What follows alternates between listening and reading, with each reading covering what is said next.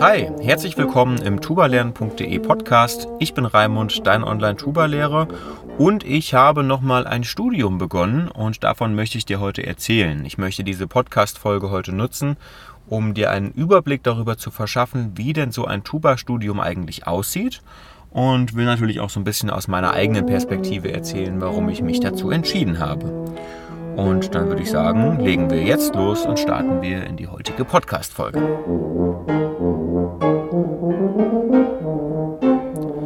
Ja, ich habe mich nochmal entschieden, Tuba zu studieren. Ich habe ja vorher ähm, Musik auf Lehramt studiert. Und in meinem Lehramtsstudium hat die Tuba natürlich auch schon eine große Rolle eingenommen. Ich habe da acht Semester äh, Hauptfachunterricht gehabt. Das waren 45 Minuten pro Woche. Ich habe natürlich viel im Blechbläser-Ensemble gespielt und in verschiedensten Ensembles und habe natürlich viel mit der Tuba gemacht.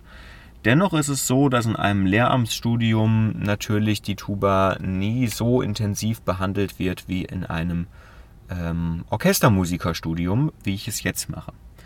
Und darum habe ich mich entschieden, ich möchte nochmal ähm, künstlerisch Tuba studieren und habe mich jetzt eben für den Bachelor of Music entschieden.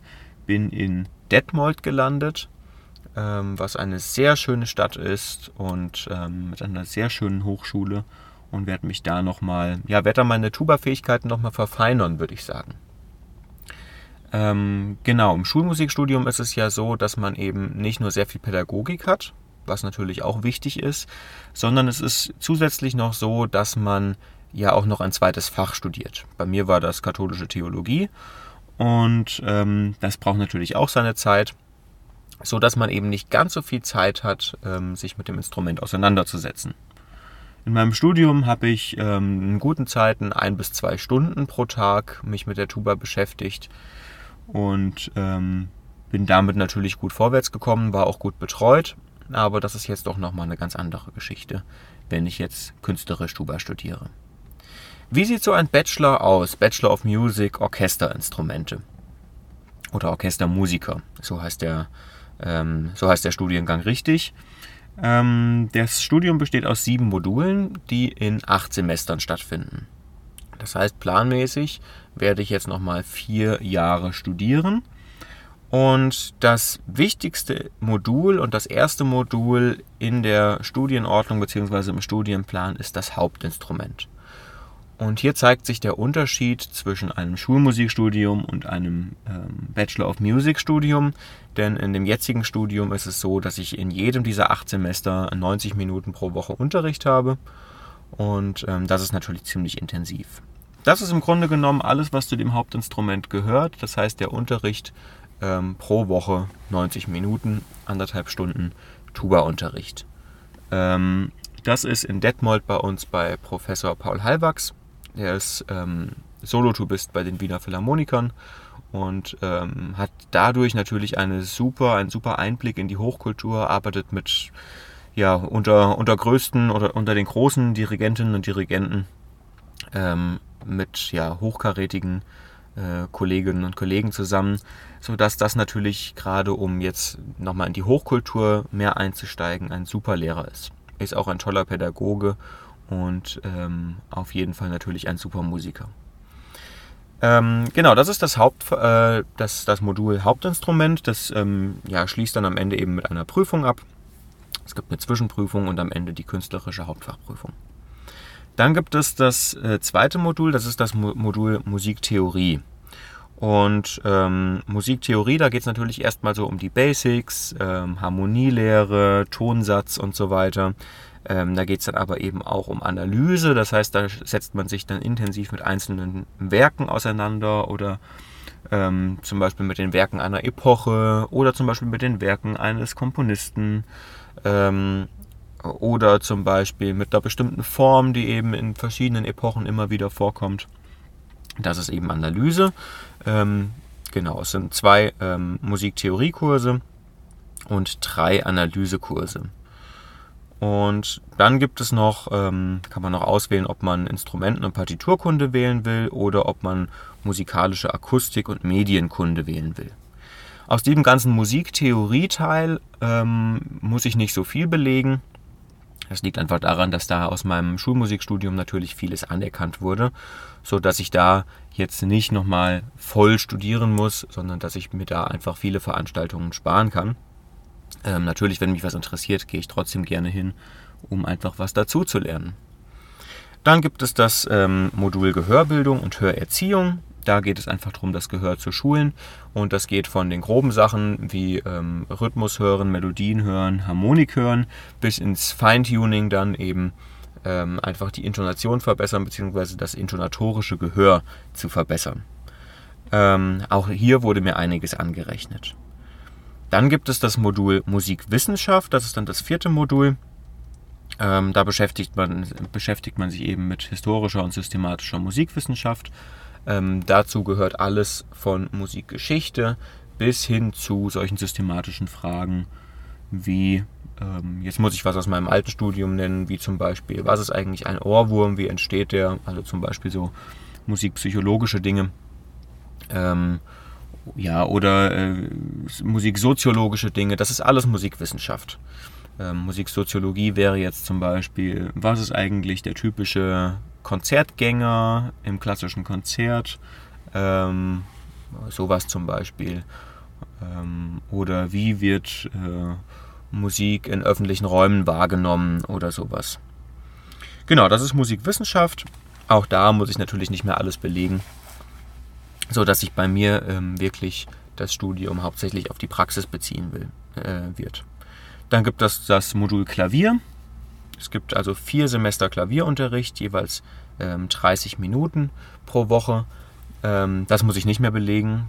Ähm, das war dann im Schulmusikstudium intensiver. Da waren es nämlich vier Semester Klavier und vier Semester schulpraktisches Klavierspiel, ähm, was sich eben dadurch unterschieden hat, dass man im normalen Klavierunterricht, dass man da eben das Interpretieren lernt, dass man da klassische Stücke spielt, auch andere Stücke, moderne Stücke, Jazz, alles Mögliche. Und im schulpraktischen Klavierspiel ging es eben darum, dass man lernt, auch einfach mal Stücke so aus dem Kopf zu begleiten, dass man sich einfach mal hinsetzt und sagt, wenn eine Schülerin kommt, ich möchte die, dieses, dieses Stück, was ich gerade im Radio gehört habe oder auf Spotify, ähm, dieses Stück möchte ich mal singen im Unterricht, dass man sich einfach mal hinsetzen kann und das begleiten kann. Das war schulpraktisches Klavierspiel. Also hier beim Orchestermusiker ist das Klavierspiel natürlich ein bisschen geringer ähm, ähm, gewichtet, weil es natürlich für den Orchestermusiker nicht so wichtig ist. Trotzdem wird es natürlich gemacht, damit man einfach auch darüber nochmal einen besseren Zugang ähm, zu musiktheoretischem Wissen hat, weil das ist ja gerade das, was man beim Klavierspiel ganz gut lernt. Dadurch, dass man ja immer Melodie spielt und begleitet, ähm, kriegt man ein gutes Gefühl dafür, wie Musik eigentlich funktioniert. Dann gibt es das große Modul und ähm, das ist wahrscheinlich überall so ein bisschen anders, aber ich finde das in Detmold besonders gut, dass es das gibt, ähm, Professionalisierung. Und dieses Modul Professionalisierung, da geht es um sowas wie Musikphysiologie und Musikermedizin. Dann ähm, äh, gibt, äh, geht es um solche Sachen wie Orchesterstudien zum Beispiel. Es geht darum, dass man zum Beispiel ähm, Projekte macht, dass man Projekte verwirklicht. Ähm, dann Musikphysiologie und Musikermedizin 2. Also es gibt praktisch, das Ganze ist aufgeteilt. Der erste Teil ist eine Vorlesung, wo es um, ja, wo es um ein Überblickswissen ähm, geht. Da komme ich nämlich gerade auch heute her. Ähm, ich stehe nämlich gerade auf der Autobahn auf dem Parkplatz und habe gedacht, ich mache mal zwischendurch schnell einen Podcast. Ähm, Genau, das ist diese Veranstaltung so überblicksmäßig, wo es so darum geht, womit beschäftigt sich überhaupt die Musikphysiologie und die Musikermedizin und welche Teilbereiche gibt es da und was ist da interessant für mich zu wissen, wo kann ich vorbeugen und so weiter. Und dann gibt es eben den zweiten Teil und ähm, dieses Musikphysiologie und Musikermedizin 2, ähm, da geht es praktisch immer um konkrete Anwendungen. Das heißt, da gibt es ganz viele Vorbeugungskurse. Da gibt es sowas wie Qigong, Yoga, Alexander-Technik, Feldenkreis, ähm, Meditation, Physiotherapie ähm, und dieser ganze äh, Kram, ähm, Atemtechnik und so weiter. Also alles, was praktisch vorbeugt ähm, vor ähm, medizinischen Problemen, die in einem Musikerleben auftauchen können. Und das finde ich sehr schön, dass es da so viele Angebote gibt. Ich mache jetzt dieses Semester Yoga Ähm, und äh, werde das mal ein bisschen kennenlernen, habe ich vorher noch nie gemacht und das äh, kann ja nicht schaden. Wenn ich auch so ein bisschen verkürzt im Rücken bin, das hilft mir vielleicht dabei, dass ich das ein bisschen loswerde. Genau, ähm, da zu diesem äh, Professionalisierungsmodul gehört aber auch sowas wie ein Orchesterpraktikum, man kann einen Meisterkurs machen, äh, man kann sich mit Musikmanagement auseinandersetzen, was natürlich auch interessant ist. Ähm, denn nicht jede Musikerin und jeder Musiker landet ja am Ende im Orchester, sondern es gibt ja auch viele, die werden freischaffende Musiker. Ähm, und gerade dann muss man eben auch ja, Projekte verwirklichen und selber Dinge organisieren, Musikmanagement auch machen, vielleicht mal eine Band leiten oder so. Und zur Bandleitung gehört ja eben nicht nur das Musikalische, sondern dazu gehört es ja auch, dass man eben ja, Dinge realisiert, dass man sich mit den Booking-Agenturen auseinandersetzt und so weiter. Ähm, und dann gibt es als letztes Modul, das siebte Modul ist dann ein Wahlfach. Und da kann man sich entweder fürs Ensemblespiel entscheiden oder für äh, Musikwissenschaft oder für Konzertpädagogik und Musikvermittlung. Ähm, genau, da will ich jetzt aber gar nicht mehr so genau drauf eingehen. Aber das ist auf jeden Fall ähm, das, was dann noch dazu kommt. Das macht man so ab dem, ab dem fünften Semester. Also praktisch in der zweiten Hälfte des Studiums ähm, beschäftigt man sich dann mit den Wahlfächern. Genau. Vielleicht nochmal dazu, warum habe ich jetzt überhaupt nochmal angefangen zu studieren? Das ist ja doch auch nochmal ein zeitlicher Aufwand, der hinzukommt. Ähm, ich finde, wenn ich ein guter Tuba-Lehrer sein will, dann muss ich auch selbst, ähm, darf ich auch selbst nicht mit mir zufrieden sein, sondern muss mich auch selbst weiterentwickeln. Und natürlich spiele ich schon gut Tuba. Ich habe das ja auch studiert und habe mich damit viel beschäftigt. Ich übe ja auch viel. Aber ich bin noch nicht da, wo ich gerne hin möchte. Und ähm, das ist also der eine Grund, weshalb ich nochmal das Studium mache, ähm, einfach mein Tuba-Spiel nochmal zu verfeinern. Nochmal zu einem, zu einem anderen Lehrer einfach zu gehen. Ich habe von allen meinen Lehrern viel gelernt. Ähm, und es ist aber schön, wenn ich mich jetzt nochmal wirklich ähm, ein paar Semester ähm, ob es am Ende wirklich acht werden oder ob es weniger wird, das weiß ich noch nicht. Aber mich einige Zeit nochmal von, von einem ja, höchstklassigen professionellen Tubisten ähm, begleiten zu lassen, mich da unterstützen zu lassen und ähm, ja, einfach nochmal an der Präzision ein bisschen zu arbeiten. Das ist das eine. Und das zweite ist einfach nochmal die Möglichkeit zu nutzen, jetzt wo mein Terminkalender in meinem beruflichen ähm, an meinem beruflichen Punkt jetzt noch nicht allzu voll ist, jetzt nochmal die Möglichkeit nutzen, mich wirklich nochmal richtig gut weiterzubilden. Und wenn das vielleicht in fünf bis zehn Jahren anders aussieht und meine Woche von morgens bis abends, von montags bis samstags ausgefüllt ist, dann ist das vielleicht nicht mehr so gut möglich. Dann kann man vielleicht mal zwischendurch eine Fortbildung besuchen. Ähm, das ist alles schön und gut aber man kann eben nicht so dieses breite Spektrum an Angeboten nutzen, die es eben im Musikstudium gibt. Ähm, außerdem möchte ich den Kontakt zur Hochkultur gerne haben, ähm, zur Orchestermusik, zur Oper, ähm, zur ähm, ja, hochkulturellen Kammermusik. Das interessiert mich sehr, weil ich mich einfach in meinem Schulmusikstudium dafür nicht allzu sehr interessiert habe, sondern da ging es mir doch mehr um die Pädagogik. Und ähm, ich war privat eher popmusikalisch äh, interessiert.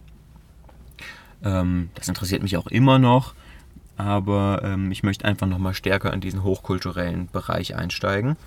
Und der ganze Aspekt der Professionalisierung, also insbesondere Musikermedizin und Musikphysiologie, das ist etwas, was mich sehr interessiert und wo ich, glaube ich, noch viel lernen kann.